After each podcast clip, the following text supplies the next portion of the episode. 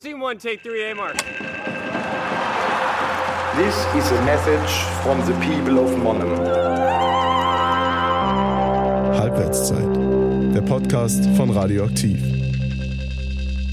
Hallo und herzlich willkommen zur ersten Folge von Halbwertszeit. Mein Name ist Levin Kubit und ich leite das Podcast-Projekt bei Radioaktiv und ich begrüße an meiner Seite Tim Antler, den zweiten Vorstand von Radioaktiv. Auch von mir ein herzliches Willkommen. Schön, dass ihr eingeschaltet habt. Ihr hört die allererste Folge von Halbwertszeit, dem Podcast von Radioaktiv, den ihr je nach Präferenz auf Spotify, Apple Podcasts, Deezer und überall sonst, wo es Podcasts gibt, hören könnt. Alle zwei Wochen wird es ab heute neue Folgen geben. Wir werden über die großen und kleinen gesellschaftlichen Debatten und Herausforderungen sprechen, aber auch über Dinge, die uns als Studierende hier in Mannheim und an der Universität betreffen. Und heute reden wir über ein Thema, das die Gesellschaft in Deutschland und rund um den Globus dominiert. Die Auswirkungen von Covid-19. Abseits von den Diskussionen um Öffnung der Gastronomie, Lockerungen und Grenzöffnung möchten wir als Campusradio natürlich auch schauen, wie sich Social Distancing auf den Unibetrieb in der Rhein-Neckar-Region auswirkt. Seit März hat Covid-19 den Betrieb an der Universität Mannheim komplett auf den Kopf gestellt. Kein Präsenzbetrieb, eingeschränkter Zugang zu Bibliotheken. Das studentische Leben ist quasi komplett zum Erliegen gekommen. Die Gesellschaft steht vor der großen Frage, wie die Zukunft ausschaut und wir Studierenden darüber hinaus, wie es mit unserem Studium weitergeht. Letzterem wollen wir in dieser ersten Folge von Halbwertszeit auf den Grund gehen. Dafür haben wir ein Interview mit der Kanzlerin der Universität Mannheim, Barbara Windscheid, geführt. Wir haben mit ihr über die momentane Lage, über die Digitalisierung der Uni und über die finanziellen Konsequenzen für die Studierenden gesprochen. Außerdem natürlich über die Frage, die uns alle umtreibt, wie werden die Prüfungen aussehen und wie wird überhaupt, wie wird es überhaupt im nächsten Semester weitergehen? Bevor wir dazu kommen und um einen besseren Überblick über die Herausforderungen und Probleme zu bekommen, die Corona den Studierenden der Uni Mannheim in den Weg stellt, hören wir noch, was Katharina Fischer und Marco Rupp dazu sagen.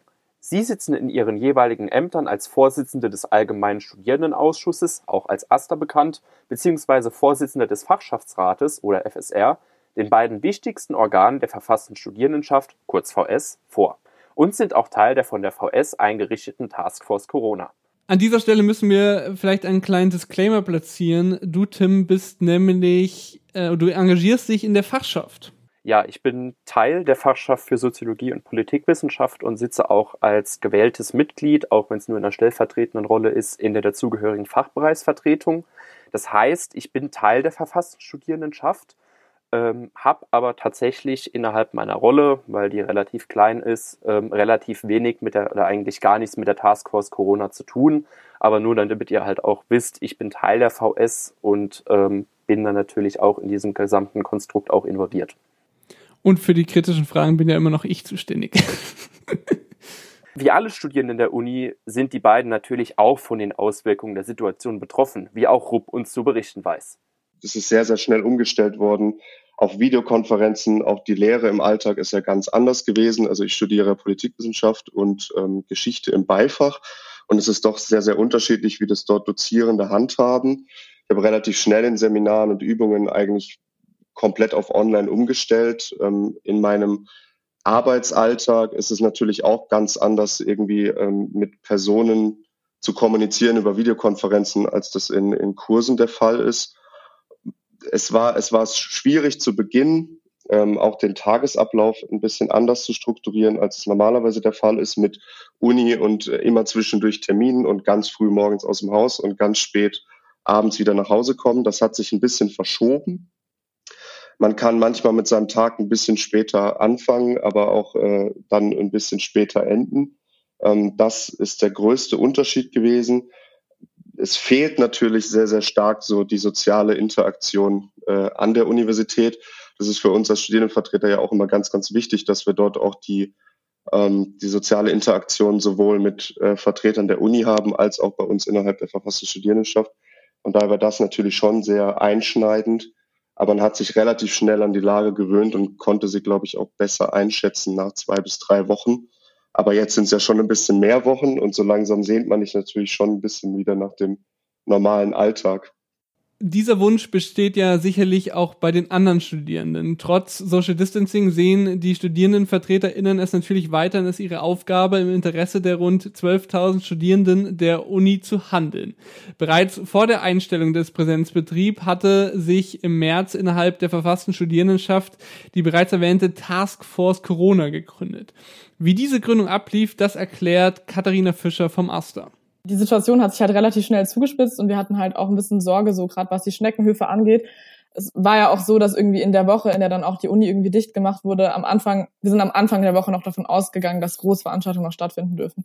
Und es gab gefühlt halt stündlich neue Informationen. Und dann irgendwann saßen wir halt echt da und haben gedacht, so, okay, ähm, das geht halt so nicht weiter, wir müssen dann auch irgendwie Entscheidungen treffen, auch relativ schnell reagieren. Und dann haben wir uns halt zusammengesetzt, ähm, genau, also wir, also vom, vom AStA-Vorsitz, ähm, mit dem Fachschaftsratsvorsitz, mit, mit unserem Finanzer auch ähm, im AStA, ähm, noch mit unserem IT-Beauftragten und auch mit der Wahlleitung, weil es ja auch irgendwie unsere VS-Wahl relativ stark betroffen hat. Neben der Verschiebung der VS-Wahl, die als Grundlage zur Bildung der Studierendenvertretung eine elementare Rolle innerhalb des gesamten Konstrukts verfasste Studierendenschaft einnimmt, sah sich die Taskforce natürlich auch anderen Problemen gegenübergestellt. Wie sollte mit den Großveranstaltungen umgegangen werden? Können Fahrten noch stattfinden? Während diese Fragen in gemeinsamer Kommunikation mit der Uni geklärt wurden, wurden auch von der Seite der Studierenden viele Sorgen an die Mitglieder der Taskforce herangetragen, sogar teilweise schon vor der Einstellung des Unibetriebes. So erzählt es Katharina Fischer. Es hat relativ schnell schon angefangen, also auch teilweise schon als Corona noch gar nicht so ähm, Riesenthema war.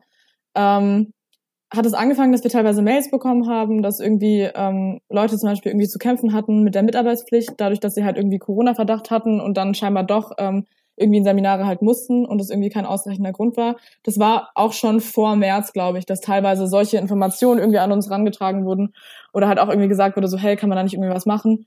Das einzige Mails nicht die Stimmung der gesamten Studierendenschaft widerspiegeln, war dann auch den Verantwortlichen im AStA und FSR bewusst.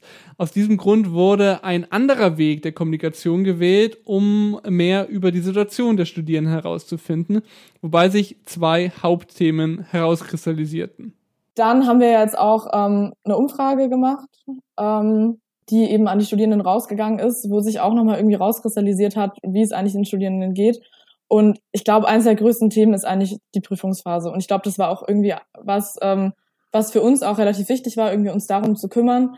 Ähm, es sind aber auch andere Sachen irgendwie bei rausgekommen, die man vielleicht gar nicht so arg gedacht hätte. Also, dass doch mehr Leute, als wir erwartet haben, irgendwie in finanziellen Schwierigkeiten sind und sich irgendwie die Miete nicht mehr leisten können.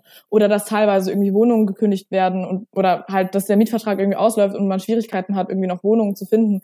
Also gar nicht unbedingt Sachen, die dann irgendwie äh, unbedingt jetzt direkt mit der mit der Uni an sich zu, äh, an sich zu tun haben. Dann, was ich auch spannend fand, ist, dass halt auch echt noch nicht alle Kurse digitalisiert worden, worden sind. Also das ist, es gibt teilweise halt echt Kurse, da ist es einfach noch nicht passiert. Ähm, Genau, also die Themenbandbreite ist da echt super unterschiedlich und ich fand es auch super interessant, ähm, dann auch die, also man konnte bei der Umfrage relativ viele Einzelantworten eingeben und halt viel aus persönlichen Situationen zu lesen und ich finde, wenn du halt schon siehst, eine, einer Person geht's gerade so und denkst du so, boah krass, das ist halt echt heftig und da muss man halt eigentlich echt was machen. Der Erster und der Fachschaftsrat haben in unserem Interview auch einige Forderungen geäußert, die sie an die Universität Mannheim haben. Leider konnten sie vieles davon mit Verweis auf bald zu veröffentlichende Verkündigungen nicht konkretisieren. Der Asta, so erzählt es Katharina Fischer, habe von Anfang an gefordert, dass die Studierenden spätestens Anfang Mai Bescheid bekommen, wie die Prüfungen ausschauen. Jetzt haben wir Mitte Mai und noch immer ist vieles unklar. Auch das werden wir später im Interview mit Frau Winscheid hinterfragen. Eine andere Forderung betrifft die transparente Kommunikation. Also was, glaube ich, auch von Anfang an uns irgendwie groß begleitet hat, war, ähm, mehr Transparenz, also dass man quasi ähm, mehr Informationen rausgibt an Studierende. Und ich habe auch die Erfahrung gemacht, dass es eigentlich ganz gut geklappt hat, also teilweise auf jeden Fall, ähm, weil es war zum Beispiel auch so, dass halt eine Zeit lang und eigentlich immer noch die Verwaltung halt extrem auf Hochtouren arbeitet und auch die Universitätsleitung gerade super viel zu tun hat und dass ich auch viel von Studierenden gehört habe, ähm, dass sie denken, die machen gerade alle nichts. Und ich fand es dann auch ein bisschen schade, wenn, also wir haben einfach auch ein bisschen darauf hingewirkt, dass sie vielleicht auch mal sagen, so, hey, wir wissen gerade halt einfach noch nichts oder wir müssen noch auf das Ministerium warten oder auf irgendwie andere, die neue Corona-Verordnung. Und ähm, ich glaube, das wurde teilweise auch dann ähm, umgesetzt, teilweise vielleicht auch nicht, aber ähm, das, das war eigentlich schon ganz cool, dass auch wirklich, wir haben ein paar Sachen gefordert, die auch im Endeffekt dann auch umgesetzt wurden. Also man hat schon gemerkt, so durch diese aktuelle Situation ähm, werden wir als Studierende und als Vertretung auch gehört. Andere Forderungen betreffen die finanzielle Situation, die durch die Corona-bedingte Wirtschaftskrise entstanden ist. Zum einen fallen vielen Studierenden die Studentinnenjobs weg und damit eine Finanz Finanzierungsquelle für viele. Zum anderen haben vielleicht auch viele Eltern Schwierigkeiten, ihre Kinder weiterhin finanziell zu unterstützen, da sie eventuell selbst von Kurzarbeit oder Kündigung betroffen sind. Der Asta, so erzählt es Fischer, möchte gerne eine speziell für die Corona-Krise angebotene Alternative des Notlagenstipendiums anbieten. Aber auch hier scheitert im Interview die konkrete Beschreibung an einer fehlenden spruchfähigen Fassung. Es gäbe aber viele Gespräche. Für alle Studierenden, die finanziell in Not sind, hat Katharina Fischer aber einen Tipp. Ich würde mich tatsächlich ähm, bei unserer Sozialreferentin, also an unsere Sozialreferentin direkt erstmal wenden weil ähm, das ist immer ein ganz guter Ansprechpartner irgendwie gerade für solche Anliegen, ähm, weil wir oder sie dann in dem Fall quasi auch direkt an irgendwie die konkreten Stellen an der Uni irgendwie verweisen kann. Ähm, ansonsten hätte ich halt sonst gesagt, irgendwie die Stellen an der Uni, dass man sich, dass man sich erstmal dahin wendet. Vor allem, wenn jetzt irgendwie die nächsten Tage dann noch was konkretisiert wird und es dann auch verbreitet wird, ähm, dann wird man auf jeden Fall da Antworten bekommen. Als vor einigen Wochen Covid-19 seinen Weg nach Deutschland gefunden hat, die Universitäten und Schulen geschlossen wurden, war natürlich die große Frage, wie geht es denn jetzt weiter? Anders als andere Universitäten in Deutschland war die Uni Mannheim ja schon mitten im Semester und musste schnell handeln. Wie gut ist das gelungen? Was ist denn dein Eindruck, Levin?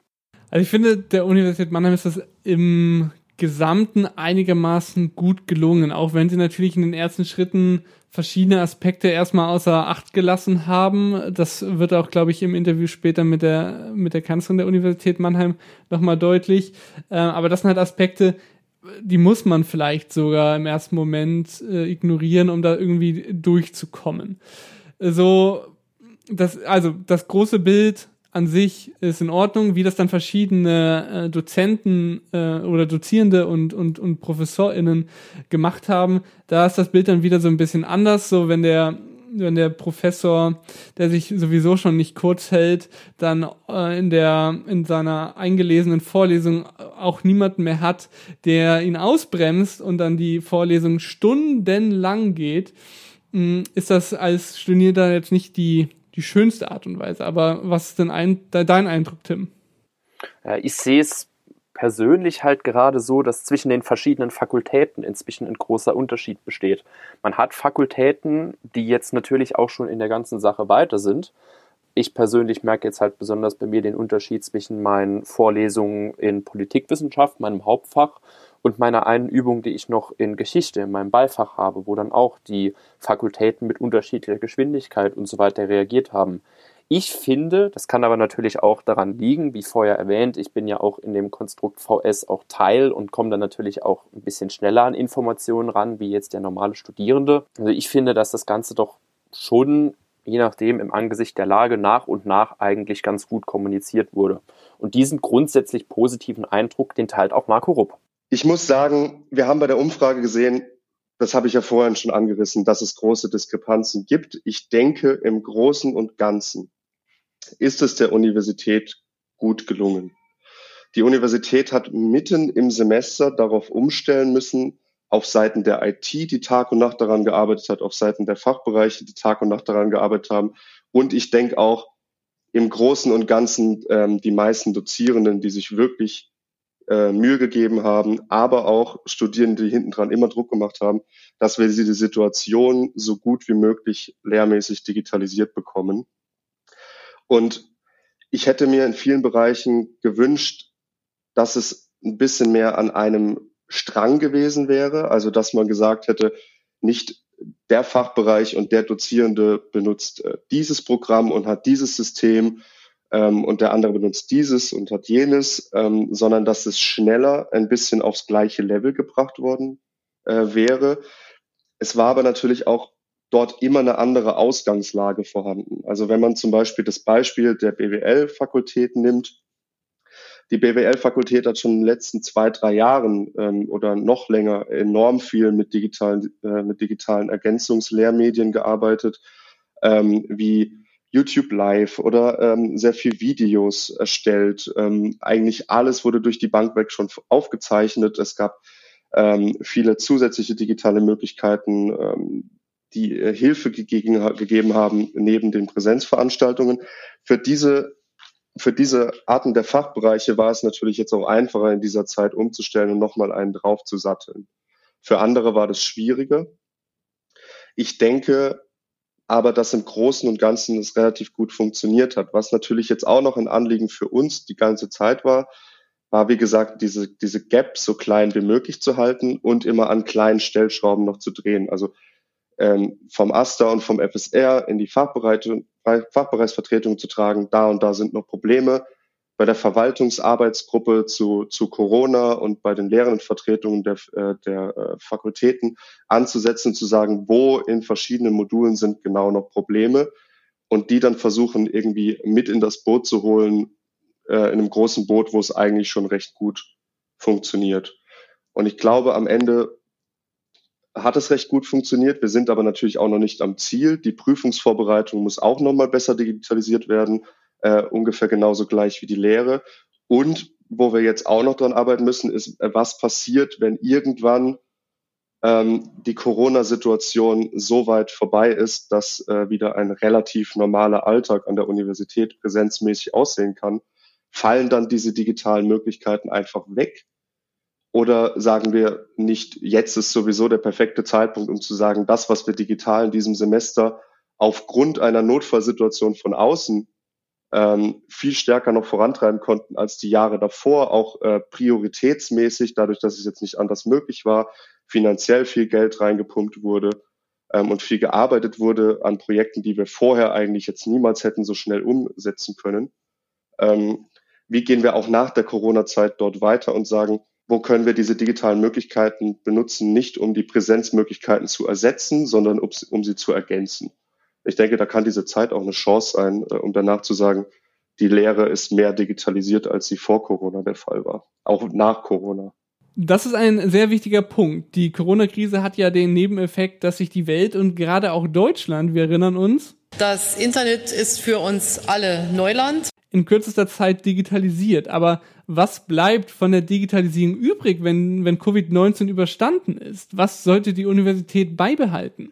Also ich kann mir auf jeden Fall vorstellen, gerade so konkret, ich finde ich finde es einfach eine großartige Sache, wenn halt Vorlesungen aufgezeichnet werden und wenn man sie sich auch nachträglich anschauen kann. Also ich habe die Erfahrung auch bei mir in meinem eigenen Studium gemacht, dass das irgendwie, ich glaube, ein Professor hat das immer gemacht und ich fand, das war eine coole Möglichkeit. Du kannst dir halt dein Studium irgendwie selbst einteilen.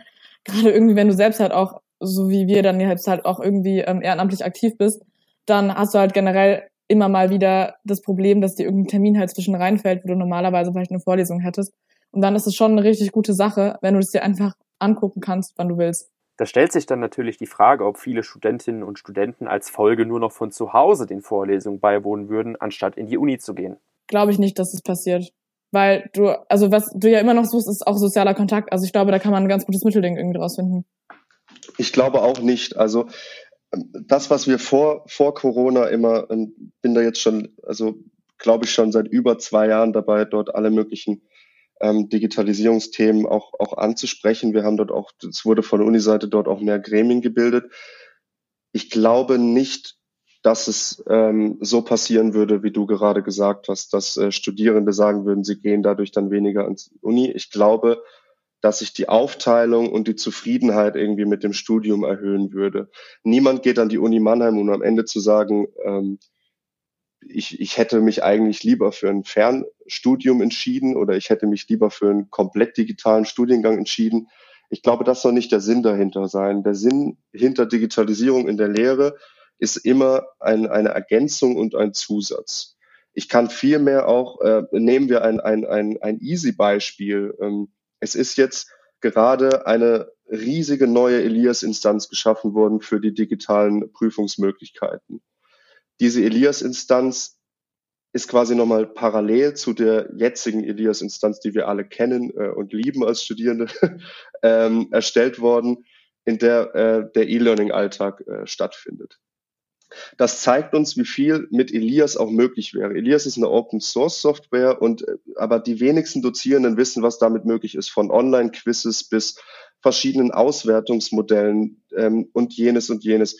Es gibt viele digitale Programme, die die Lehre unterstützen. Es sind die Videos, die Kathi angesprochen haben, Vorlesungsaufzeichnungen, die inzwischen in vielen Hörsälen auch ohne Hiwi-Unterstützung funktionieren, was ein großes Anliegen ähm, zwischen der E-Learning-Abteilung von der, von der Stabsstelle für Hochschuldidaktik und uns war ähm, die ganzen Jahre. Es, es ist dort einfach viel mit Ergänzung ähm, passiert und, und wird noch passieren. Und ich glaube nicht, dass das dazu führen wird, dass die Studierenden viel, viel weniger in die Universität wollen, weil es einfach, es ist ein anderes Lernen vor Ort, meiner Meinung nach, als es fast nur digital zu tun. Es ist aber trotzdem eine Erleichterung deines Studierendenalltags, wenn du die Vorlesungen, die du gerne gehst, die danach auch nochmal anschauen und anhören kannst. Als, als Easy-Beispiel, das geht ja noch in ganz andere Sphären rein. Was meint ihr, liebe Hörerinnen und Hörer? Würdet ihr, wenn ihr post-Corona die Möglichkeit hättet, weiterhin Vorlesungen und Kurse online wahrzunehmen, sie online schauen oder würdet ihr dennoch in die Uni gehen? Schreibt uns gerne eure Antwort entweder auf Instagram an radioaktiv-org oder per Mail an halbwertszeit.radioaktiv.org. Wir sind gespannt.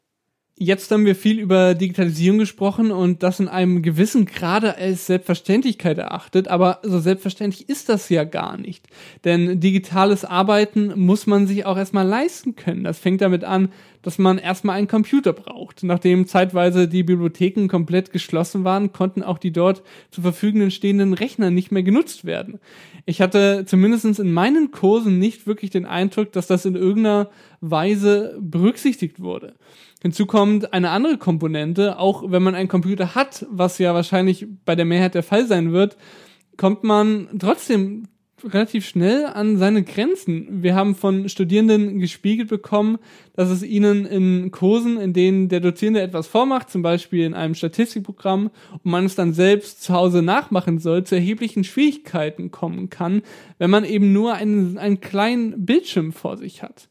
Von so einem sozialen Gefälle berichtet auch Katharina Fischer. Also ich würde sagen, das Problem ist auf jeden Fall da. Also das hat auch die Umfrage gezeigt, das haben wir uns aber vorher auch schon gedacht. Es gibt halt leider Studierende, die haben halt nicht den Zugriff irgendwie auf, äh, keine Ahnung, auf einen Laptop oder einen Computer. Und wenn halt dann auch die Bib noch zu ist, dann hast du ja gar keine Möglichkeit mehr irgendwie zu lernen. Und das ist schon, also das ist auf jeden Fall ein Problem. Ich denke, es ist kein, oder es hat sich auch jetzt gezeigt, je nachdem, wie die, wie repräsentativ die Stichprobe ist, aber ähm, aber egal, also es hat sich auf jeden Fall gezeigt, dass es die Leute gibt, dass es jetzt vielleicht nicht unbedingt die größte Gruppe ist, aber es ist halt trotzdem Thema. Wir hatten euch im Vorhinein unter anderem über Instagram nach euren Fragen an die Kanzlerin der Universität Mannheim gefragt. Gestern, also am Donnerstag, konnten wir diese und auch viele weitere Fragen dann der Kanzlerin stellen. Deswegen fackeln wir jetzt nicht lange rum und sagen, urzeitbedingt, guten Morgen, Barbara Winscheid. Guten Morgen, Herr Kubet. Radioaktiv möchte äh, volle Transparenz bieten und, und das Recht nicht unhöflich sein. Deswegen wollen wir auch ähm, hier den, den Leiter des Rektoratsbüro, Herr Zinser, äh, begrüßen, äh, der dem Interview beisitzen wollte. Guten Morgen, Herr Zinser. Guten Morgen. Seit Covid-19 auch seinen Weg nach Deutschland gefunden hat und Universitäten und Schulen geschlossen wurden, sind nun einige Wochen vergangen. Wie würden Sie diese Zeit beschreiben, Frau Winscheid?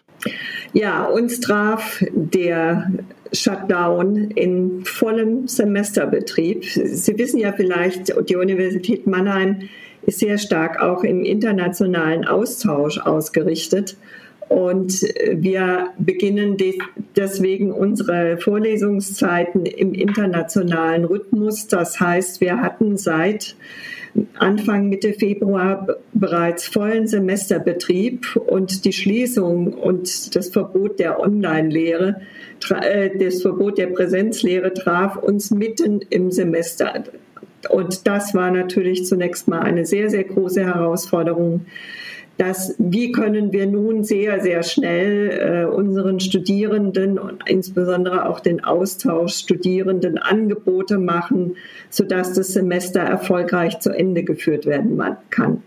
Und da großes Lob an alle unsere Fakultäten, an alle unsere Lehrenden, Professorinnen, Professoren, aber auch die ganzen wissenschaftlichen Mitarbeitenden, die innerhalb kürzester Zeit es geschafft haben, das volle Lehrangebot äh, online auf die ein oder andere, in der ein oder anderen Version auch zu präsentieren und anzubieten. Ähm, das war eine sehr, sehr große Herausforderung. Da haben alle mitgewirkt, natürlich auch die, die die Infrastruktur bereitgestellt haben, die unterstützt haben, dass wir genügend Bandbreite in den Plattformen haben, insbesondere von unserem Unit, von unserer Universitäts-IT, sodass wir ähm, die, die Lehre und das Lehrangebot weiter anbieten können. Daneben war es natürlich eine große Herausforderung, auch die Dienstleistung, den Servicebereich so zu organisieren, von jetzt auf nachher auf, äh, in digitale Formate umzuwandeln, Personen, unsere Mitarbeiterinnen, Kolleginnen und Kollegen überhaupt arbeitsfähig machen, auch unter Sicherheitsaspekten im Homeoffice also es traf uns im vollen Betrieb und relativ unvorbereitet und unvermittelt. Aber wir haben es gut gemeistert, glaube ich. Wie schätzen Sie denn jetzt die aktuelle Situation ein? Die aktuelle Situation jetzt ist, dass wir äh, das ganze Semester von der Lehre her im Online-Betrieb zu Ende führen. Es wird keine Präsenzveranstaltungen an Lehrangeboten mehr geben im Frühjahrssemester 2020. Und die jetzige Situation ist die, der, der, und die große Herausforderung ist die Organisation der Prüfungsphase.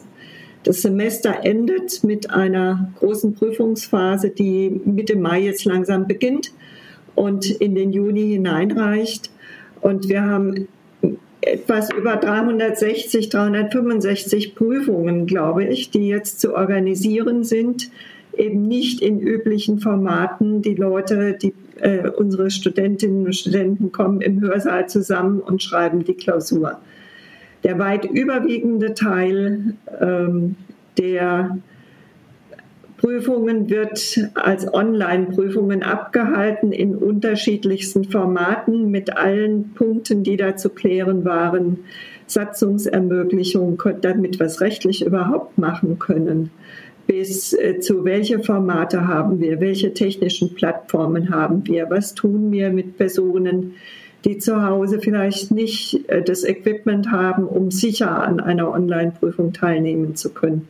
Und all diese Dinge sind da zu organisieren und durchzudenken und anzubieten. Ähm, wir würden zu Beginn dann auch quasi nochmal in die Vergangenheit reisen und auch so ein bisschen über die Anfangsphase des Ganzen sprechen. Ich kann mich jetzt erinnern, als ich im Februar ins Semester gestartet bin, hat sich ja Corona immer mehr angekündigt, aber natürlich habe ich dann auch nicht damit gerechnet, dass auf einmal das ganze, der ganze Präsenzbetrieb eingestellt wird. Wann war denn so der Punkt, an dem die Universität gemerkt hat, oh, da kommt jetzt was auf uns zu, wir müssen uns darauf vorbereiten? Also wir hatten ähm die Ankündigung, den Online-Betrieb der Lehre einzustellen, Mitte einer Woche im März, die muss ich gerade mal nachgucken. Und von da an wurde es sozusagen sehr ernst und die Wochenende sehr ausgefüllt. Ähm, das war um den 18., um den 18. März herum, glaube ich. Ich weiß schon gar nicht mehr ganz genau das Datum also Mitte März. Und dann haben wir wirklich am, das Wochenende drauf durchgearbeitet und haben überlegt, was heißt es auch für unsere Mitarbeiterinnen und Mitarbeiter, für den ganzen, für den ganzen wissenschaftlichen, äh, ganze wissenschaftliche Personal. Wie organisieren wir das? Also die Herausforderung war, wir müssen funktionsfähig bleiben, auch dann, wenn wir Infektionen haben in einem bestimmten Bereich. Wie können wir ad hoc organisieren, dass das der Fall ist? Wir haben uns dann entschieden, wir machen mal einen sogenannten Zwei-Team-Betrieb. Also immer Gruppen aus jedem Bereich. Eine Hälfte arbeitet zu Hause, eine Hälfte arbeitet vor Ort die sich nicht begegnen, dass wenn wir in einer Gruppe eine infizierte Person haben, dass die andere Gruppe vor Ort noch funktionsfähig ist und weiterarbeiten kann. Da geht es ja auch um solche trivialen Dinge wie die Universität muss zahlungsfähig bleiben. Ähm, Sie haben jetzt eben schon die, Sie haben jetzt gerade schon diesen Zwei-Team-Plan angesprochen. Gab es da auch schon vor Corona von entweder von der Universität oder auch von übergeordneten Institutionen schon so einen Pandemieplan oder mussten Sie das jetzt quasi alles von Grund auf nochmal neu schaffen? Also die Universität hatte einen äh, Pandemieplan. Der war natürlich zu aktualisieren und in, in dem Umfang ähm, haben wir das jetzt wirklich nochmal gründlich neu durchdacht und so aufgestellt, auch mit den Hinweisen, die wir natürlich alle genutzt haben, vom Robert Koch Institut, vom Sozialministerium des Landes, auch in ganz engem Kontakt und den möchte ich sehr loben mit der Stadt Mannheim und mit dem Gesundheitsamt der Stadt Mannheim, die uns da auch immer beraten haben, immer unterstützt haben, wenn wir Fragen hatten. Sie wissen ja, wir haben unterschiedliche Zuständigkeiten und gerade in der Anfangszeit haben wir am meisten geguckt auf die Verordnung der Stadt Mannheim. Was dürfen wir, was dürfen wir nicht, was müssen wir mit wem abstimmen. Dann kam allmählich die Landesverordnung und die Kommunen haben auch ihre eigenen Verordnungen mehr oder weniger ein, ähm, eingefroren und haben nur noch spezifische Bereiche geregelt. Hier in Mannheim zum Beispiel, dass lange Zeit der Paradeplatz nicht betreten werden durfte oder der Luisenpark nicht betreten werden durfte. Das waren dann die örtlichen Regelungen, aber die generellen Regelungen wurden dann durch die Landesverordnung abge äh, abgelöst. Und wie sind Sie dann konkret vorgegangen? Können Sie uns da mal vielleicht mit hinnehmen, wie das abgelaufen ist, als Sie gesehen haben, okay, wir müssen handeln? Äh, wie haben Sie sich aufgestellt und, und wo, wer wurde damit mit einbezogen? Wir haben sehr schnell eine Taskforce äh, gebildet, bei der zum Beispiel auch Herr Zinser, der ja jetzt auch mit beim Interview dabei ist und der mich hier gerne ergänzen kann. Ähm, es war die Zeit kommt einem vor, als wären Jahre vergangen seit Mitte März. So viele Ereignisse hatten wir ähm, und äh, haben die Taskforce gebildet, haben am Wochenende zwei große Sitzungen gemacht, einen ersten großen Rundbrief an alle Beschäftigten ausgearbeitet, an alle Studierenden ausgearbeitet, den sie möglicherweise auch gekriegt haben, wenn sie hier im Semester schon angekommen waren, weil uns von Anfang an klar war, wir brauchen, wir müssen jetzt einerseits gerade in der Anfangsphase schnelle Entscheidungen treffen. Ähm, wir müssen verantwortungsvoll handeln, aber wir müssen es auch klar kommunizieren und erklären, warum wir was tun. Deswegen haben wir vielfach neben der Information auf der Homepage auch im Intranet den Weg gewählt, dass wir die großen Änderungen in eigenen Rundbriefen an alle Beschäftigten, an alle Studierenden immer kommuniziert haben, immer auch gesagt haben, wenn sich was Grundlegendes ändert, kriegt ihr, kriegt ihr eine direkte Ansprache auf diesem Weg.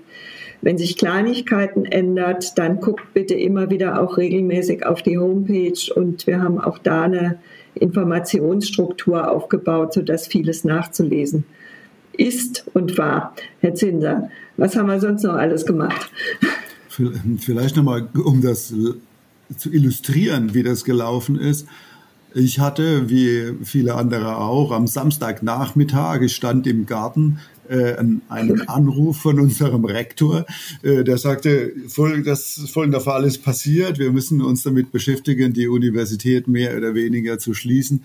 Das ist eine Abstimmung notwendig. Und so wie mir ist es vielen anderen auch ergangen, äh, die irgendwo aus ihrem Alltag dann plötzlich herausgerissen wurden. Und wir hatten uns dann am Sonntagmorgen dann zu einer Konferenz verabredet und das hat dann auch geklappt und äh, sind die ersten Maßnahmen eingeleitet worden. Vielleicht auch noch, wir waren nicht ganz unvorbereitet, äh, schon insofern, weil wir hatten einen frühen Fall, ähm, äh, der auch bekannt war, der auch in, den, äh, in der Zeitung nachzulesen war und hatten von der Seite aus auch im Umgang mit diesem ersten Corona-Infektion hier bei uns im Hause äh, einen sehr, sehr intensiven und guten Kontakt äh, zum Gesundheitsamt der Stadt Mannheim. Und das ist uns auch sehr zugute gekommen im weiteren Verfahren. Ihre, Ihre Arbeit musste dann ja auch kommuniziert werden. Würden Sie diese Kommunikation der Universität allgemein als gelungen beschreiben? Also in der ersten Phase ist die Kommunikation sehr eng mit den Behörden abgestimmt worden, den Gesundheitsbehörden. weil es gab, wenn Sie sich erinnern, am Anfang quasi äh, tägliche Mitteilungen über den Stand der Entwicklung auch pro Standort. Dann war auch die lokale Presse insbesondere sehr aktiv, um zu erfahren, äh, wie der Stand jeweils vor Ort ist. Und wir haben uns orientiert an diesen ähm, Absprachen, die wir insbesondere mit dem Gesundheitsamt getroffen haben.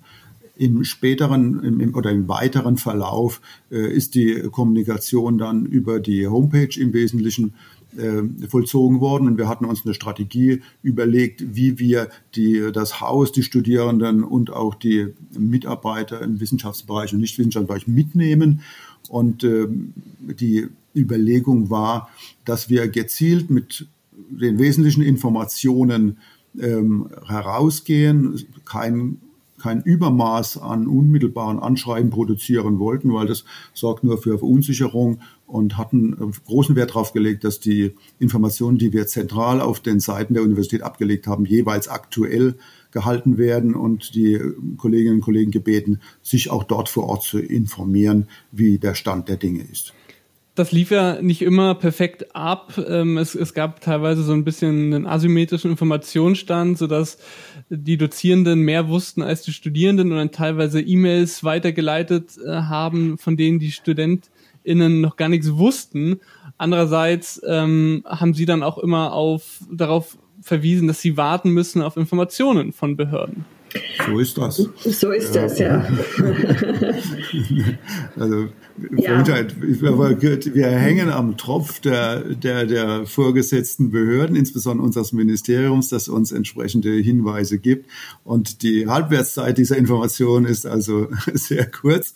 Und wir können ohne diese Vorgaben der, und die Verordnungen, die wir aus Schutz bekommen, nicht agieren und ähm, sind darauf angewiesen, die zu erhalten und zeitnah umzusetzen. Insofern ist eine eigene ähm, Informationslinie äußerst schwierig gewesen und es war für uns auch in der Hinsicht ein gewisser Spagat, den wir erfahren mussten. Und in der Tat mag es sein, dass es zwischen den Informationen, die bei den äh, Wissenschaftlern, bei den Professorinnen und Professoren vorlagen, in einer anderen Weise ausgestaltet waren als die bei den Studierenden, aber die Gruppen waren auch unterschiedlich äh, betroffen und mussten unterschiedlich äh, bedient werden. Ja, wir haben aber dann auch aufgegriffen äh, genau diese Asymmetrie und haben, äh, das war am Anfang mussten wir sehr schnell handeln. Da war es praktisch nicht möglich, jetzt am Wochenende sich mit allen Gruppen oder einen Senat abzustimmen oder einen Senat einzuberufen oder sonst irgendwas. Wir haben aber dann die Gruppen mehr und mehr auch wieder im Vorfeld der Entscheidungen einbezogen, insbesondere auch jetzt, wenn wir allmählich wieder zu einer gewissen gewisse Bereiche etwas mehr öffnen können, wie zum Beispiel den Ausleihbetrieb in der Universitätsbibliothek und möglicherweise auch demnächst wieder eine gewisse Arbeitsmöglichkeit in eingeschränkter Form unter Beachtung der Hygienekonzepte in den Präsenzbereichen. Das heißt, wir haben jetzt dann regelmäßige Kontakte sowohl äh, von unserem Studierendendezernat, Dezernatstudium und Lehre, als auch von Rektoratsseite mit der verfassten Studierendenschaft ähm, aufgenommen, das sehr intensiviert, genauso natürlich auch mit den Entscheidungsträgern in den Fakultäten. Das war am Anfang etwas kurz gekommen, da waren es vielfach auch Entscheidungen, die wir nach äh, die sofort umzusetzen waren und wo wir auch wenig beteiligen konnten. Und in manchen Bereichen hängen wir allerdings auch jetzt noch an den Vorgaben anderer externer Einrichtungen, wenn Sie gerade die Prüfungen ansprechen. Wir haben die rein universitären Prüfungen, da haben wir, äh, glaube ich, gute Möglichkeiten gefunden, das alles zu realisieren. Aber wir haben auch Prüfungen mit Beteiligung staatlicher Prüfungsämter und da sind wir nicht alleine Herr des Verfahrens.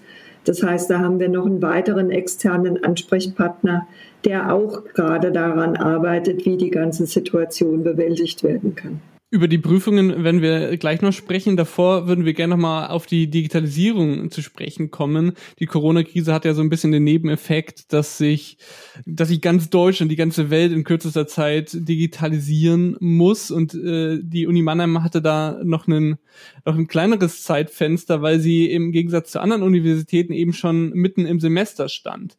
Wie sind Sie denn hinsichtlich der sehr schnellen Digitalisierung der, der Lehre vorgegangen? Das ist jetzt weniger mein eigener Bereich, das kann ich mehr sozusagen vom Erzählen, vom Hören sagen oder von dem, was wir insgesamt erfahren haben im Rektorat berichten.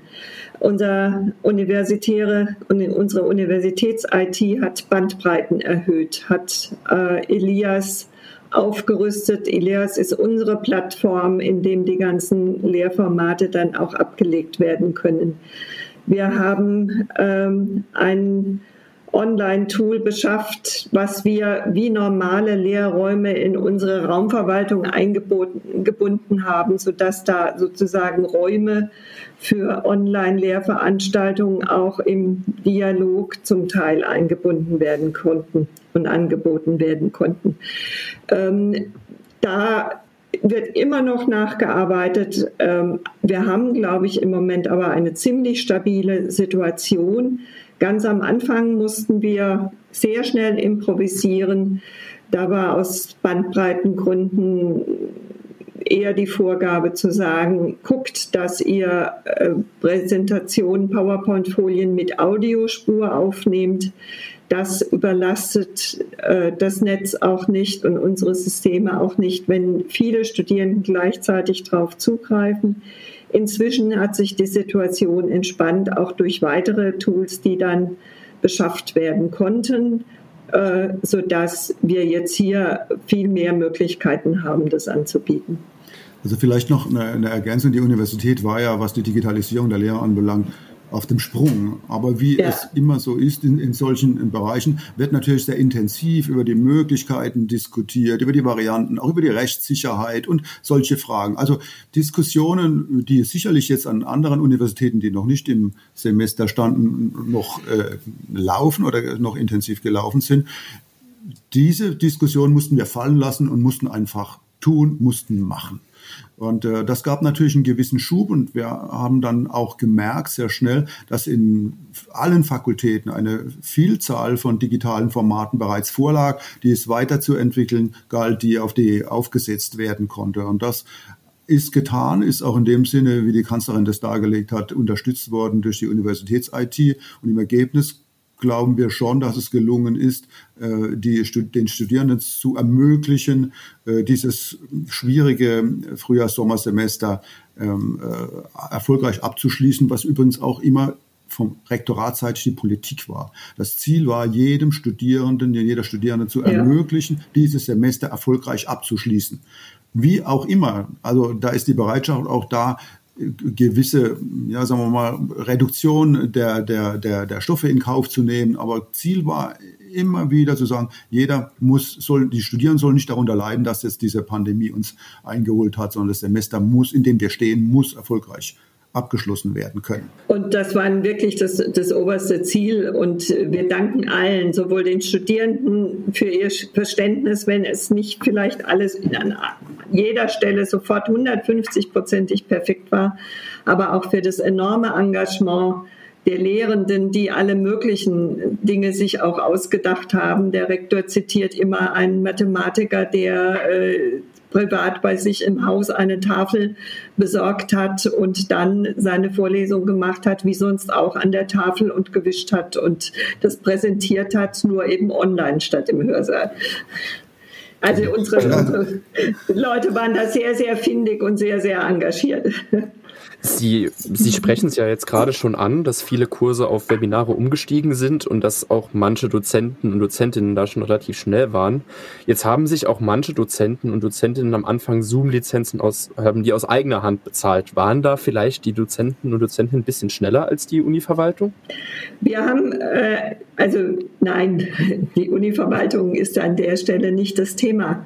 Wir haben versucht, eine Plattform äh, aufzubauen und das ist mit, auch mit unserer Zoom Education Lizenz und da haben wir eben auch eine spezielle Lizenz jetzt besorgt und das in das Raumverwaltungsprogramm einbezogen, die sichere Wege bietet, ähm, wo wir auch die Daten sowohl der Lehrenden als auch der Studierenden entsprechend schützen können. Ähm, da geht es nicht nur um Geschwindigkeit, sondern es geht ein Stückchen auch um den sicheren Betrieb. Das ist jetzt natürlich gerade ein Thema. Jetzt sah sich ja auch Zoom mitten in quasi im Corona-Digitalisierungsboom auch mit schweren Sicherheits- und Datenschutzlücken konfrontiert. Aber Sie haben ja eigentlich trotzdem, Sie setzen ja weiterhin trotzdem auf das Programm und haben jetzt auch schon Lizenzen gekauft. Wieso wurde sich dann gerade für das Programm entschieden? Äh, es hat eine große Funktionalität. Uns war wichtig, dass wir eine Form äh, der Lizenzen ähm, anschaffen, die eben auf europäisches Recht abgestimmt ist. Da sind wir auch im engen Dialog mit dem ähm, Hersteller, Betreiber von Zoom, die da auch uns sehr entgegenkommen. Wir haben spezielle Regelungen, wir haben eine zentrale Konfiguration, die zum Beispiel nur dem Lehrenden und nur mit Zustimmung ähm, dann auch erlaubt, etwas aufzuzeichnen. Aber nicht jeder, der teilnimmt, kann alles aufzeichnen. Ähm, sodass wir sichere Vertriebswege haben. Wir haben es in unsere eigene Lehr- und Lernplattform eingebunden, sodass wir gerade diese, diese Probleme, wegen denen Zoom jetzt auch in die Kritik kam, möglichst ausgeräumt haben. Inwiefern ist das denn mit den Datenschutzregeln der Uni vereinbar? Wir, haben, wir richten uns nach den allgemeinen europäischen und Landesdatenschutzvereinbarungen und Regelungen. Und genau darauf ziele ich ab, dass wir genau darauf geachtet haben, dass uns das auch gelingt. Und, und welche Alternativen hat die Universität abgewogen? Wir haben jetzt noch für spezielle ähm, für spezielle Programme ein eigenes Tool aufgesetzt für spezielle Anforderungen, nennt sich Big Blue Button, kommt dieser Tage in, äh, ins Ausrollen, wird jetzt auch aktiv genutzt werden können. Das ist insbesondere auch für Prüfungssituationen, wo wir nochmal erhöhte Anforderungen haben, geeignete. Und ansonsten haben wir natürlich das, äh, das Videotool, was auch geprüft ist von unserem, vom Deutschen Forschungsnetz. Das deutsche Forschungsnetz war aber, setzen wir auch ein, nach wie vor ein, haben wir auch am Anfang genutzt, zum Beispiel für diese vorhin erwähnte sonntägliche Konferenz mhm. äh, am frühen Morgen, war sofort verfügbar, aber die konnten die Bandbreite über die ganze Bundesrepublik nicht anbieten in der benötigten Form. Das heißt, äh, wir hatten kein stabiles System und für, für Lehrangebote wäre es deswegen nicht geeignet gewesen. Und dann haben wir uns umgeguckt, was ist verfügbar, was, wo kriegen wir geeignete Lizenzen, ähm, wo können wir uns einigermaßen darauf verlassen, dass es rechtssicher ist, dass wir damit vernünftig arbeiten können. Und es gab ja aus manchen Bereichen schon Erfahrungen von der Funktionalität. Deswegen haben wir uns dann entschlossen, diese Education-Lizenz von Zoom einzusetzen. Und man muss auch schon differenzieren zwischen der Business, äh, Edu, äh, Zoom Business und Zoom Education. Und äh, Education ist nochmal eine, eine andere, andere Welt. Und auch ist zu ergänzen, dass die, die Universitäts-IT an nochmals eigene Sicherheitsstandards im Hintergrund aufgebaut hat, die wesentliche Kritikpunkte an, ähm, an Zoom auch abgemildert hat.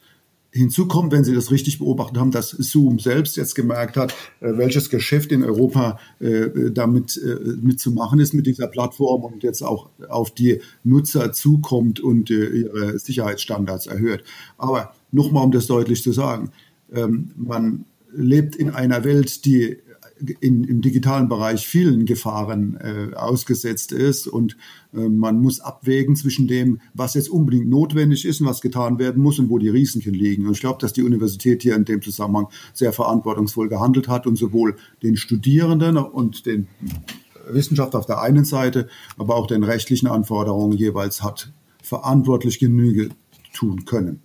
Trotzdem wird ja nicht überall auf Zoom gesetzt. Äh, in einem mir bekannten Kurs hat der Dozent auf Discord gesetzt, eine, eine Plattform, die man vor allem vom Gamen kennt. Und der Dozent hat ähm, dann relativ schnell auf den Datenschutzaspekt auch selbst hingewiesen und verkündet, dass die, die Teilnahme an den Discord-Kursen nicht verpflichtend sei und dass seine bereitgestellten Skripte ausreichen würden. Zieht man sich damit nicht einfach nur aus der Verantwortung, also dass die die Präsenz, sei es online oder vor Ort, nicht mit Skripten ersetzt werden kann, das ist ja wohl klar. Ähm, ja, aus, ja, ja, aus der Verantwortung äh, ist, ist schwer zu sagen. Ich glaube, die Verantwortung wird zunächst mal wahrgenommen dadurch, dass man versucht, den Studierenden entsprechendes Angebot zu machen. Äh, das mag in einer bestimmten Situation unter hohem Druck auch mit einem Risiko verbunden sein. Darauf äh, wird, wird hingewiesen. Aber den Ersatz der, das hatten wir ja vorhin schon besprochen, der Ersatz der Präsenzlehre aus dem Stand heraus ist für uns nicht einfach zu schaffen gewesen und äh, bringt natürlich entsprechende Risiken mit sich. Also ich würde jetzt die Formulierung aus der Verantwortung herausziehen, irgendwie nicht in den Zusammenhang stellen wollen. Wir haben Angebote gemacht und natürlich ad hoc, das war die Situation ich hoffe, dass wir jetzt dass möglichst alles jetzt über diese die offiziellen Angebote läuft. Ein, ein problematisches Geschehen waren ja auch sogenannte Zoom-Bombings, also dass Dritte sich Zugänge zu Zoom-Räumen verschaffen haben und, und während den Meetings in Pornos abgespielt oder NS-Symbole platziert haben. Gab es ähnliche Vorfälle auch an der Universität Mannheim? Mir sind keine bekannt. Okay. Ähm, durch, durch oder die Digitalisierung hat ja auch hat ja viele Vorteile, aber auch ein paar Nachteile, ähm, denn es ist auch irgendwie so ein bisschen so eine Zweiklassengesellschaft entstanden. Studierende, die keinen Zugang zur benötigter Technik haben, die sind einfach benachteiligt. Zudem äh, haben andere Kurse von heute auf morgen gefordert, sich teure Lizenzen für Programme zu besorgen. Wieso hat die Universität nur so zögernd den Studierenden geholfen? Ähm, also wir haben Zunächst mal muss ich sagen, auch unsere Softwareanbieter und Lizenzanbieter sind uns in vielen Bereichen sehr entgegengekommen. Das haben wir dann auch relativ schnell kommuniziert. Vielleicht ist es nicht bei jeder oder jedem sofort angekommen. Wenn Sie zum Beispiel ganz konkret Starter-Lizenzen können unsere Studierenden ab sofort kostenfrei oder konnten sie relativ schnell sofort kostenfrei nutzen also gerade diese speziellen Statistiklizenzen. Und wir haben versucht, alles das möglich zu machen, ein Angebot bereitzustellen. Es ist uns wohl bewusst, dass entweder nicht die, bei manchen nicht die technische Ausstattung zur Verfügung ist. Es ist uns wohl bewusst, dass wir immer noch in, in Deutschland auch das Thema haben, dass nicht in, jede, in jedem Wohnort, zu dem die Studierenden vielleicht zu ihren Eltern zurückgefahren sind, in der unsicheren Situation oder durch beengte Wohnverhältnisse hier äh, ein Internetangebot äh, zur Verfügung steht, dass sie wirklich das volle Online-Angebot auch nutzen können.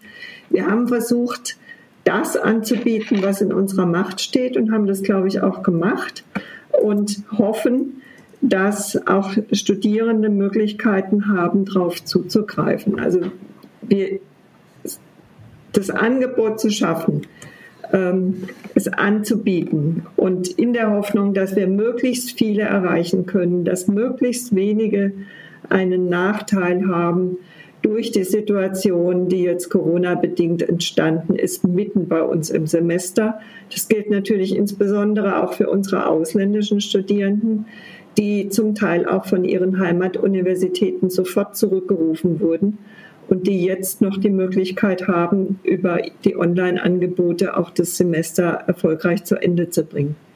Wir haben alle mehr oder weniger freiwillig ähm, Corona-bedingt nochmal den Grundkurs Orientierung im digitalen Chaos belegt.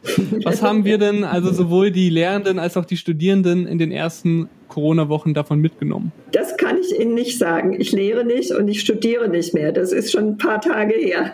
Aber ich kann sagen, für die Verwaltung umgekehrt und überhaupt auch für die ganzen Servicebereiche auch für die Kommunikationsformen in Gremiensitzungen und sowas. Wir haben alle, und das höre ich immer wieder, eine sehr steile Lernkurve hinlegen müssen und es aber auch getan, äh, was diese ganze digitale Kommunikation, was den Umgang mit Videokonferenzsystemen angeht, was die Entscheidungen auch in großen Gremiensitzungen angeht. Wie führe ich Gremiensitzungen über Videokonferenzen?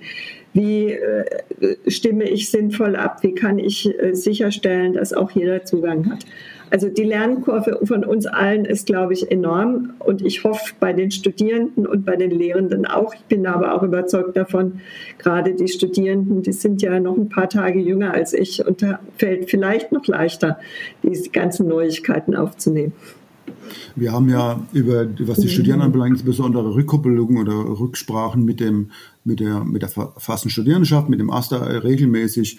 Und von dort aus wurde eigentlich die, die Rückmeldung ans, an uns gegeben, dass äh, die Studierenden äh, selbst sehr diszipliniert mit dieser ähm, mit diesem Problem, das plötzlich entstanden ist, umgegangen sind. Und das ist etwas, was man auch wirklich betonen muss, die große Diszipliniertheit unserer Studierenden. Also es sind über den, den AStA insbesondere keine gravierenden Beschwerden ans herangetragen werden, sondern es ist signalisiert worden, dass auch die Studierendenschaft großes Verständnis für die Maßnahmen der Universität hat, dass man anerkennt, welche Bemühungen unternommen werden und auch die Ansprüche vielleicht etwas nach unten ähm, äh, geschraubt hat. Das ist uns äh, zugespielt worden und dann kam der Punkt, in dem die Studierenden auch über ihre gewählten Vertreter gebeten haben, viel stärker in die weitere Entwicklung einbezogen zu sein, den Kontakt zu intensivieren, was wir dann auch gemacht haben. Also nochmal insgesamt mir aus dem, was wir im Bereich des Rektorats in der Leitung der Universität mitbekommen haben, ist nochmal die das große Verständnis der Studierenden für die plötzlich entstandene Situation im laufenden Semester,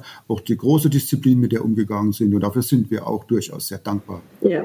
Das ist jetzt natürlich eine sehr positive Bezeichnung der Lage. Wir haben auch mit dem Asta ähm, gesprochen, die das vielleicht nicht ganz so blumig beschrieben haben, wie unsere HörerInnen ähm, schon vor diesem Interview gehört haben. Aber ich möchte noch eine, auf äh, etwas anderes von der Digitalisierung ankommen. Jetzt wurde ja ähm, ganz viel eingeführt wie geht das denn post-Corona weiter? Was von diesen ganzen digitalen Maßnahmen werden die Studierenden auch ähm, nach der Corona-Krise noch nutzen können? Wir werden genau das alles bewerten. Wie ist es gelaufen? Was ist besonders gut oder besonders schlecht gelaufen? Wo haben wir Verbesserungsbedarfe? Wie gehen wir weiter mit um? Im Moment äh, ist es noch ein bisschen zu früh zu sagen, wie wird unser Herbstsemester laufen.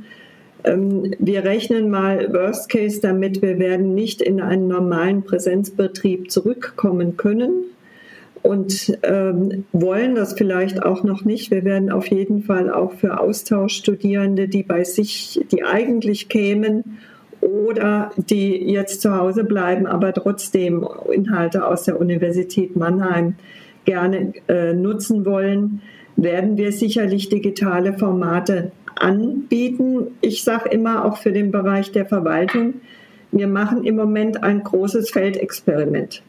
Und wie üblich in der Wissenschaft müssen diese äh, Experimente dann auch bewertet werden. Man muss das mitnehmen, was gut ist, was sinnvoll ist, was man fortführen kann. Ähm, ich muss auch nicht mehr zu jeder äh, Besprechung in einer anderen Stadt unbedingt reisen. Wir haben jetzt so viel Erfahrung gewonnen mit diesen Videotools. Die ein oder andere Dienstreise kann sicherlich auch vermieden werden, was übrigens auch dann dem Klimaschutz zugutekommt. Und äh, diese Nachhaltigkeitsthemen dann auch zu berücksichtigen sind. Wir werden es bewerten, wir werden es weiterentwickeln. Das wird die Aufgabe sein in der Nach-Corona-Zeit ich rechne allerdings damit, dass wir auch unser Herbstsemester noch eine, zumindest, ich sage es jetzt mal so, Teil-Corona-Zeit haben werden, dass nicht alles vor Ort wird stattfinden können. Alles klar, dann möchten wir noch einmal das Thema wechseln. Wir haben uns natürlich auch im ähm, Vorlauf dieses Interviews viel mit Studierenden auseinandergesetzt und die große Unbekannte für den Großteil der Studierenden sind dann auch die Prüfungen. Jetzt hatte der AStA ähm, gefordert, dass die Studierenden mal bis Anfang Mai oder beziehungsweise vier Wochen vor Prüfungsbeginn über die Lage informiert werden. Ähm, wir haben jetzt schon Mitte des Monats und ich kann da jetzt auch aus persönlicher Erfahrung sprechen. Ich schreibe am 10. Juni eine Prüfung und habe tatsächlich noch keine Ahnung, wie das Ganze ablaufen soll. Da stellt sich jetzt dann auch bei vielen von unseren Hörerinnen und Hörern die Frage, was ist da los? Los ist, dass wir äh, das Dezernat Studium und Lehre sich große Mühe gegeben hat, A, Formate zusammen mit UNIT zu entwickeln, wie können äh, Prüfungen ablaufen. Da gab es auch schon die ersten Online-Prüfungen, Open-Book-Klausuren. Äh, man hat geguckt, wie sie sich bewährt haben. Man ist Prüfung für Prüfung durchgegangen mit den Lehrenden und Prüferinnen und Prüfern und hat gesagt, in welchem Format können wir das anbieten. Er hat Absprachen getroffen. Wir hatten gestern in, auf der Leitungsebene eine große Liste. Es sind jetzt noch äh, vielleicht 30 Prüfungen offen, von denen noch nicht genau feststeht, wie sie, wie sie ausgeführt werden. Aber alles andere wird jetzt zeitnah kommuniziert. Und ähm, da kriegen dann auch die Studierenden die Informationen. Wir haben gerade gestern betont im, im Rektorat auch, wie wichtig es ist, dass jetzt auch die Studierenden wissen, in welchem Format ihre Prüfungen abgehalten werden und möglichst rasch kommuniziert wird für alle Prüfungen, die schon feststehen, welche Formate jetzt geplant sind, sodass äh, die, die, die Studierenden dann auch die Prüfungsvorbereitung entsprechend der Formate nochmal ausgestalten können. Also wir, uns ist bewusst, es ging nicht schneller. Zum einen wegen der technischen Klärung, zum anderen wegen anderer Klärungen, die stattfinden mussten, wegen der notwendigen Absprachen. Nur mal um ein Beispiel zu nennen, Hygienekonzept bei Prüfungen heißt, dass die Abstandsregeln eingehalten werden müssen. Auch da haben wir dann die Situation, dass zum Beispiel in einem solchen großen Hörsaal wie dem A3 mit normalerweise 620 Plätzen in der Prüfungssituation zu Corona-Zeiten noch 50 Personen maximal sitzen können, die geprüft werden. Äh, das stellt uns in der Tat vor Herausforderungen für Prüfungen, die tatsächlich noch in Präsenz durchgeführt werden werden müssen. Und die Punkte mussten wir einfach klären. Wie sieht es auch aus mit dem Hygienekonzept? Was ist zu beachten? Wie, was können wir tun? Aber Frau Winscheid, wie wird denn jetzt, wie werden die Prüfungen denn jetzt konkret ausschauen? Die allermeisten Prüfungen werden Online-Prüfungen sein, vielfach Open-Book-Formate. Da gibt es aber auch noch andere Formate. Open Book heißt, Sie haben zu Beginn der Prüfung die Möglichkeit, den Prüfungsstoff herunterzuladen können ihn dann bearbeiten und machen ihn am, laden ihn am Ende der Prüfungszeit wieder hoch. Und Sie haben jetzt andere Formate angesprochen, die auch möglich sind. Wie sehen die aus? Ja, zum Teil gibt es mündliche Prüfungen, zum Teil wurden Prüfungen ersetzt, äh, Klausuren ersetzt durch Hausarbeit plus Gespräch. Also all diese Geschichten wurden jetzt ausgestaltet. Im Detail, ähm, das sind jetzt Formate, die mir ad hoc noch eingefallen sind. Herr Zinser, haben Sie noch mehr in Erinnerung? Nee, das, ist, sind, das sind die genau die, die Formate. Es ist ja eine, also es ist mehrere hundert äh, Prüfungen, die, die ähm, abzuhandeln sind. Die mussten im Gespräch mit den verantwortlichen Prüfern, da muss ja nachher eine Bescheinigung erfolgen, mussten verhandelt und erstellt werden. Das Dezernat 2 war meiner Kenntnis nach, und das habe ich auch von, von, den, von den äh, Studierenden immer wieder versichert bekommen, in unmittelbaren und sehr intensiven Kontakt und informiert über den Stand der Entwicklung. Aber bis gestern, als das Rektorat die, die eine gesamte, eine riesen Excel, riesen Excel-Tabelle, äh, die hat gerade mal auf einen drei, DIN A3, äh, nicht auf einen DIN A3-Ausdruck gepasst, ähm, wurden die Prüfungen angezeigt, in welcher Art und wie sie durchgeführt werden. Am Schluss blieben 37 Prüfungen im Moment über, die noch nicht klar sind, wie sie, äh, wie sie abgehandelt werden können. Und dieses zu entwickeln, auszuhandeln mit den Verantwortlichen, ähm, das ist eine sehr, sehr komplizierte Angelegenheit gewesen. Man hat angekündigt, das bis etwa Mitte Mai zu schaffen und da stehen wir jetzt im Moment. Die Studierenden müssten eigentlich, sie waren ungeduldig, was wir verstehen. Wir haben über die Professorenschaft immer wieder Rückmeldungen bekommen, die, sie sind vielen Fragen ausgesetzt und können sie nicht beantworten. Wir haben immer wieder gebeten, es ist ein Puzzle, das zusammenzusetzen. Man muss die Verantwortlichen mitnehmen, man muss die äh, technischen Möglichkeiten mitnehmen und man muss auch schauen, welche Prüfungen überhaupt nicht online abgewickelt werden können, sondern in Präsenz stattfinden müssen und wie das dann funktioniert.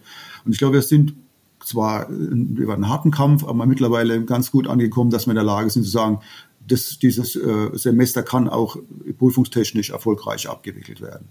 Jetzt stellt sich natürlich, Sie hatten eben schon das Problem angesprochen, dass ähm, Studierende ja teilweise zum Beispiel in ihre Heimatorte zurückgekehrt sind, wo es jetzt Probleme mit dem Internet gibt. Oder es gibt ja auch teilweise Studierenden, denen wahrscheinlich einfach die technischen Möglichkeiten fehlen, um eine Prüfung online durchzuführen. Wie geht man denn mit diesen Studierenden um? Oder beziehungsweise kann man da eigentlich voraussetzen, dass jeder einen Computer zur Verfügung hat? Also wir machen das Angebot, diese Prüfungen so zu schreiben, wenn äh, Studierende in Mannheim sind, die das äh, oder nach Mannheim kommen können, die das Equipment nicht haben, bieten wir im Einzelfall auch an, dass sie in einem entsprechenden Raum die Prüfung hier vor Ort in einem Poolraum oder ähnliches schreiben können. Das sind ein, es müssen Einzelfälle bleiben wegen des Hygienekonzeptes. Viele können auch die technischen, äh, haben das technische Equipment. Wir haben andererseits natürlich auch die Herausforderung, je nachdem, wenn Studierende in ihre Heimatländer zurückgekehrt sind, und aus Frankreich können sie oder aus Spanien können sie im Moment nach Deutschland nicht zurückreisen oder sie sind hier in Quarantäne. Das heißt, wir können das Angebot der Online-Prüfung machen. Wenn es nicht wahrgenommen werden kann, haben wir in Einzelfällen, in denen die äh, Studierenden hier in Mannheim sind, Lösungsansätze. Wenn sie nicht nach Mannheim kommen können, wird es in der Tat schwierig. Wird es denn in irgendeiner Form Erleichterungen geben? Für die Prüfungen? Also es wollen, Sie das, wollen Sie das mal definieren, was Sie unter Erleichterungen ja. verstehen? An den Prüfungen Leid oder was verstehen Sie darunter? Also Studierende haben ja zum Beispiel, oder ähm, wir haben ja mit Studierenden gesprochen und sie haben davon Erleichterungen von anderen Universitäten erzählt, zum Beispiel, dass es vier Prüfungsversuche gibt anstatt den ja jetzt dreien oder dass es nachträgliche, dass nachträgliche Rücktritte möglich sind, also dass man quasi im Nachhinein entscheiden kann, ob man die Prüfung zählen lassen möchte. Sowas in die Richtung.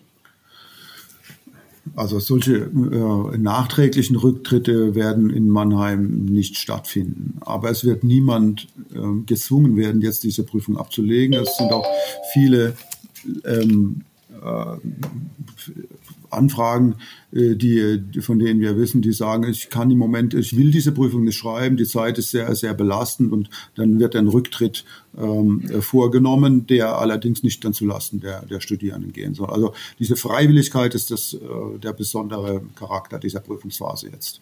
Planen Sie denn mit anderen Erleichterungen? Können die Studierenden noch auf irgendwas hoffen?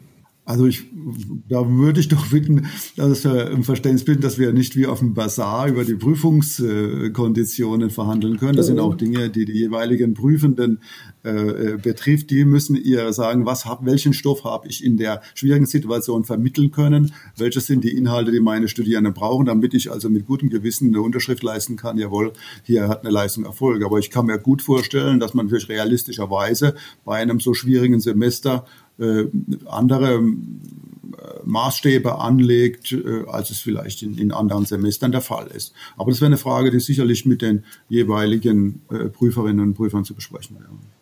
Das sind übrigens auch Dinge, die die, die Universitätsleitung nicht anordnen kann. Sprechen wir mal weiter über Erleichterungen. In vielen Studiengängen sind ja Praktika verpflichtend. Uns berichten einige Studierende, dass sie Kündigungen bzw. Absagen trotz schon vorhandener Zusagen erfahren haben. Wird die Universität da die Handhabung lockern? Ja, das liegt in der Verantwortung natürlich auch der jeweiligen Fakultäten zu sagen, was ist möglich, was ist nicht möglich. Ähm, wie, wie passt das zu den Prüfungsordnungen? Wir versuchen, das wirklich so gut wie möglich zu machen können, aber die einzelnen inhaltlichen ähm, Ausgestaltungen werden wir sicherlich nicht von der Universitätsleitung bestimmen. Wir sind für vieles offen, was praktikabel ist und was die Studienziele an sich noch ähm, erreichbar macht. Aber die, die tatsächliche fachliche Ausgestaltung liegt dann in den jeweiligen Fakultäten und Fachbereichen. Das Rektorat appelliert aber an die, an, die, an die Fakultäten, den Studierenden so weit wie möglich entgegenzukommen. Also man sieht diese Schwierigkeit leitungsmäßig und man ist im Gespräch und ist auch guten, äh, man sieht auch die guten Absichten an den Fakultäten.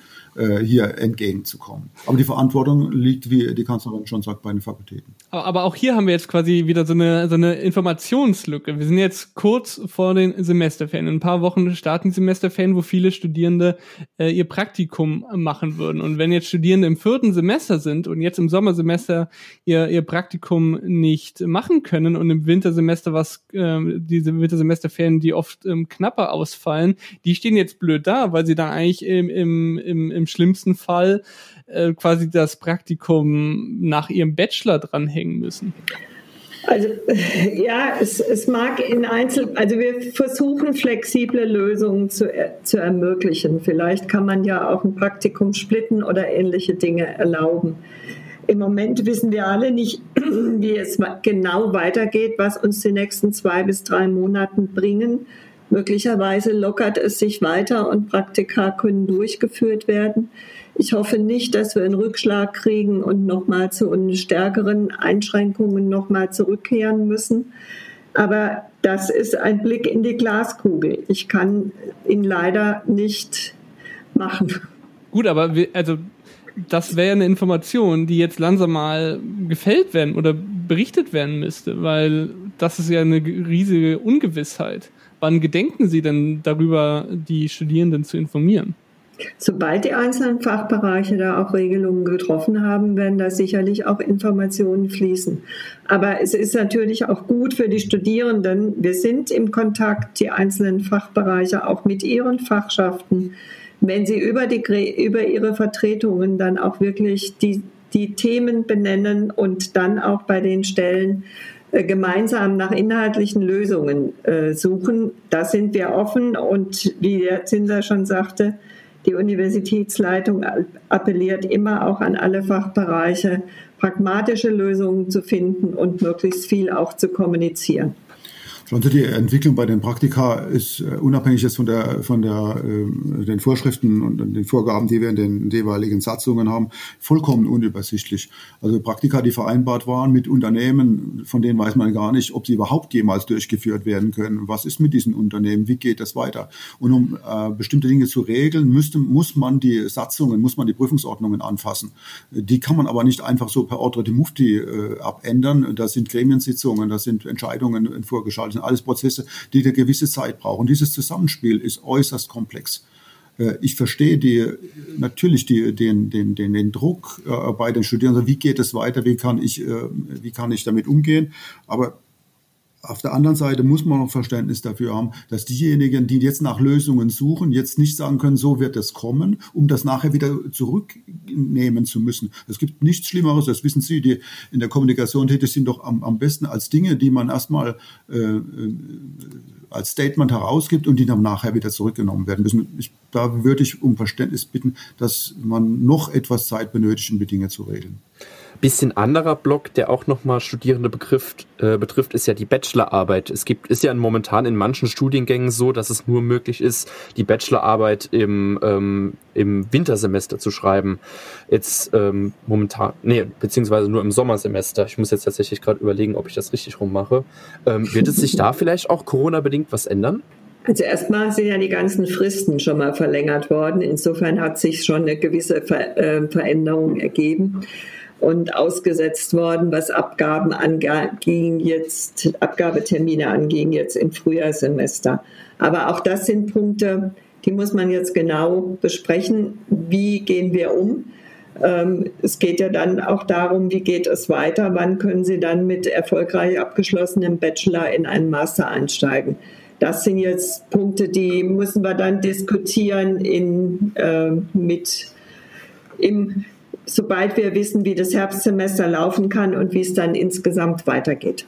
Ähm, eine andere Idee, die tatsächlich auf prominenter Ebene geteilt wurde, ist die Idee von der Klimaaktivistin Luisa Neubauer.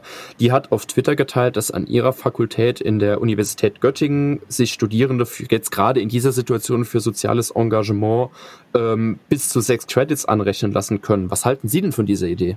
Wir sind, was, was die, äh, wir sind gerade auch dabei, ein Klima- und Nachhaltigkeitskonzept verstärkt aufzusetzen und hier auch nochmal in die Arbeit zu gehen, habe ich jetzt eigentlich auch gleich einen Termin zu diesem Thema genau, wo wir auch überlegen, was ist mit den sogenannten Schlüsselqualifikationen, was kann man an solch, in solchen Bereichen auch zum Thema Klimaschutz oder sozialen Engagement an den Klimaschutz ähm, anbieten. Ziel wird sicherlich sein, dass wir gerade von unserem Fächerspektrum hier in Mannheim unsere Studierenden sollen, wenn sie Absolventen sind, zu den Themen wissenschaftlich fundiert auch mitreden können.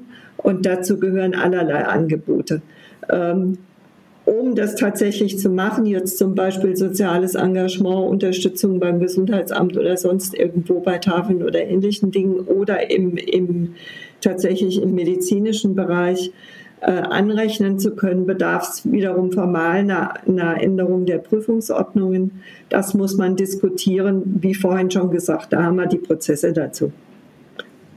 Bringen Sie es gerne ein, bringen Sie es gerne ein über Ihre Kanäle in Ihren Fachbereichen.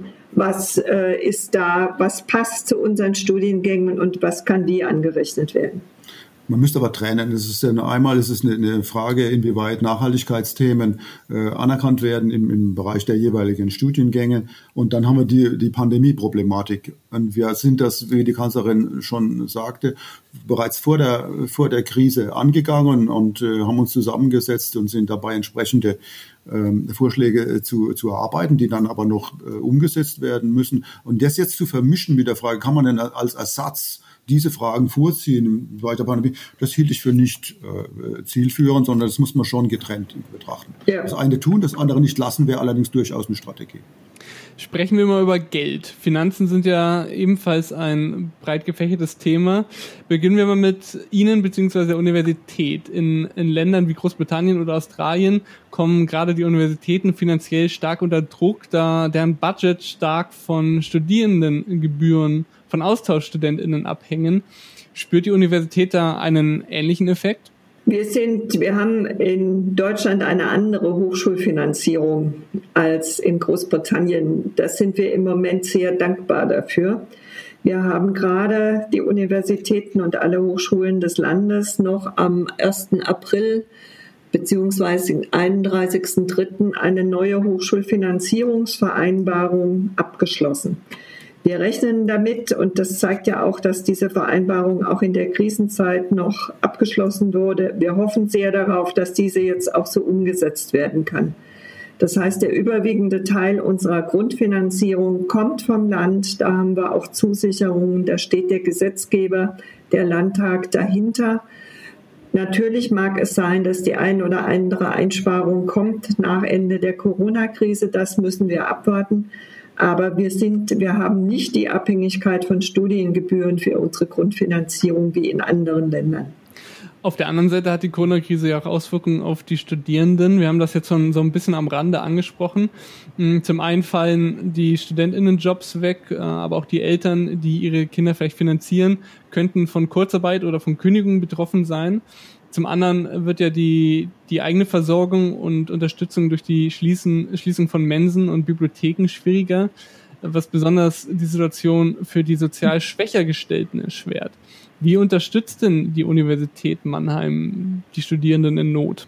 Wir haben äh, zum einen versuchen wir natürlich auf der politischen Ebene auch an der Stelle etwas zu erreichen. Es gibt äh, bestimmte Kreditlinien des Landes, die über die Studierendenwerke ab äh, angeboten werden, auch des Bundes. Aber die Universität für sich hat über Absolventum und die Stiftung der Universität Mannheim zwei Spendenkampagnen ähm, gestartet. Da sind auch schon erhebliche Beträge jetzt zusammengekommen über die Vergabe von solchen Unterstützungen, die dann auch keine Kredite sind, sondern Zuschüsse für Studierende in Not, wird in Kürze Verfahren und Entscheidungen abgestimmt, sodass wir da auch etwas tun können. Das mag äh, vom Umfang her nicht reichen, dass wir jeden ganz ausreichend unterstützen können. Aber es ist uns die Situation bewusst. Und wir versuchen da auch, und es ist uns auch gelungen, erhebliche Mittel schon einzusammeln. Ich glaube, wir sind deutlich über 50.000 Euro im Moment, Herr Zinser, haben Sie gerade zufällig also wir haben äh, 80.000 Euro genau. im Moment, äh, bei der wir stehen bei der, bei der Spendenaktion, eine zweite Linie, die sich an die, äh, die Universität selbst äh, richtet, ist gestartet worden. Also wir gehen davon aus, dass da noch etliches dazukommt. Ziel ist es für 200 Studierende eine Einmalzuwendung von 800 Euro zu ermöglichen. Wir werden das nochmal aufteilen zwischen äh, internationalen Studierenden, die auch ähm, äh, davon sehr stark betroffen sind und ähm, äh, europäischen und deutschen äh, Studierenden. Aber das ist das Ziel.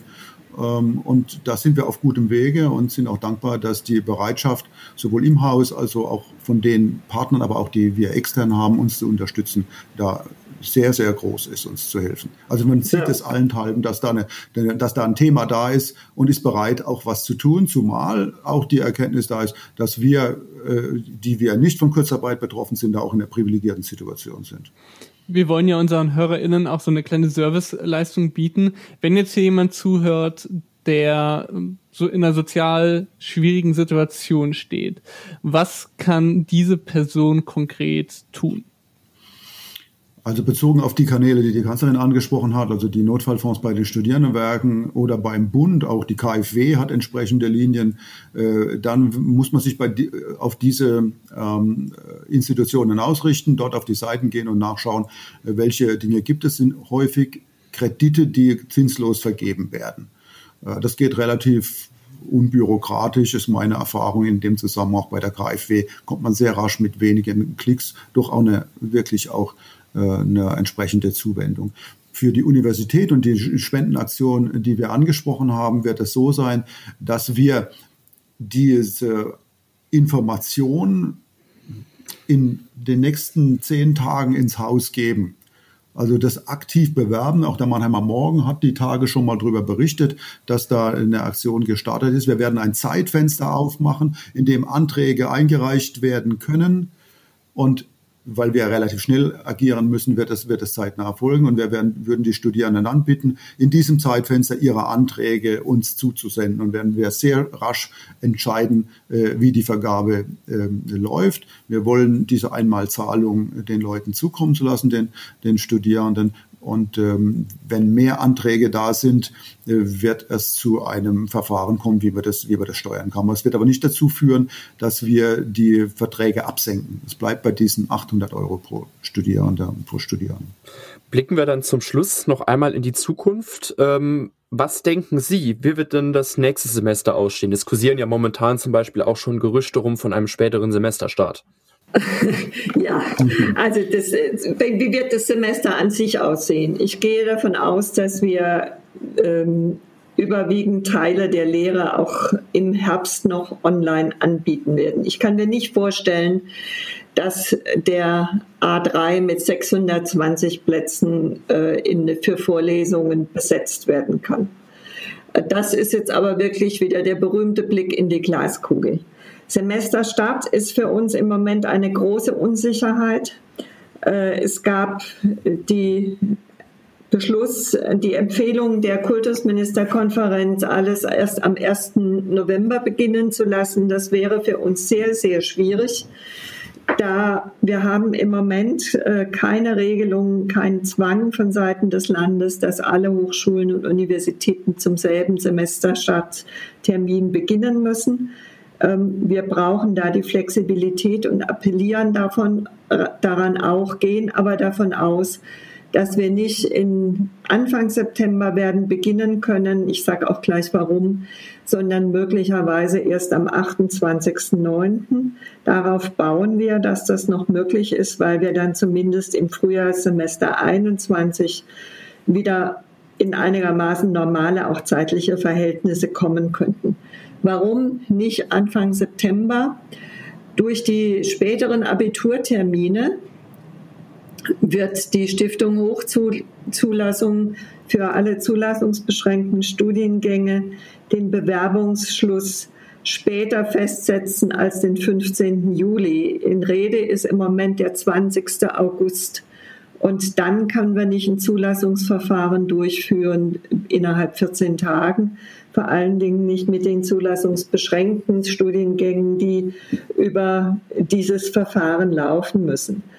Ähm, insofern 28.09., damit kämen wir noch zurecht müssten trotzdem, konnten trotzdem auch die Prüfungsphase weitgehend vor Weihnachten noch abgeschlossen werden, sodass wir dann auch im Frühjahrssemester wieder ordentlich beginnen könnten.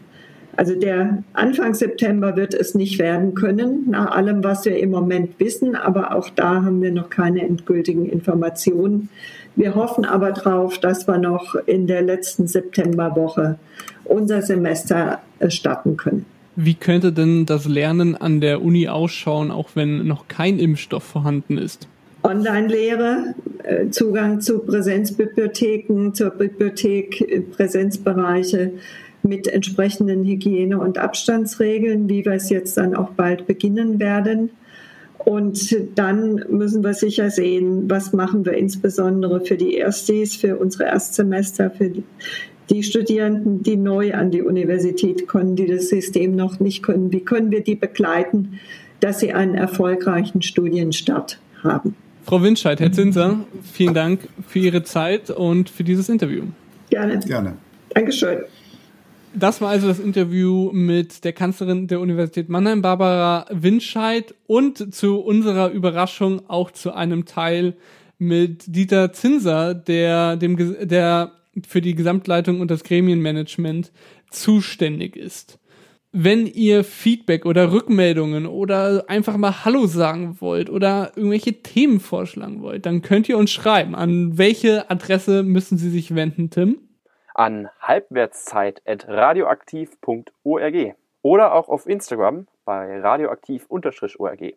Da könnt ihr einfach in unsere DMs sliden und äh, wir sind gespannt auf eure Nachrichten. Wir hören uns dann, beziehungsweise wir beide oder wir uns nicht, denn das, nee, die nächste Folge werden andere ähm, KollegInnen übernehmen, aber die nächste Folge von Halbwertszeit erscheint dann in zwei Wochen. Bis dahin sagen wir euch natürlich, bleibt gesund, hört weiterhin fleißig Halbwertszeit und wir wünschen euch noch ein schönes Wochenende. Tschüss.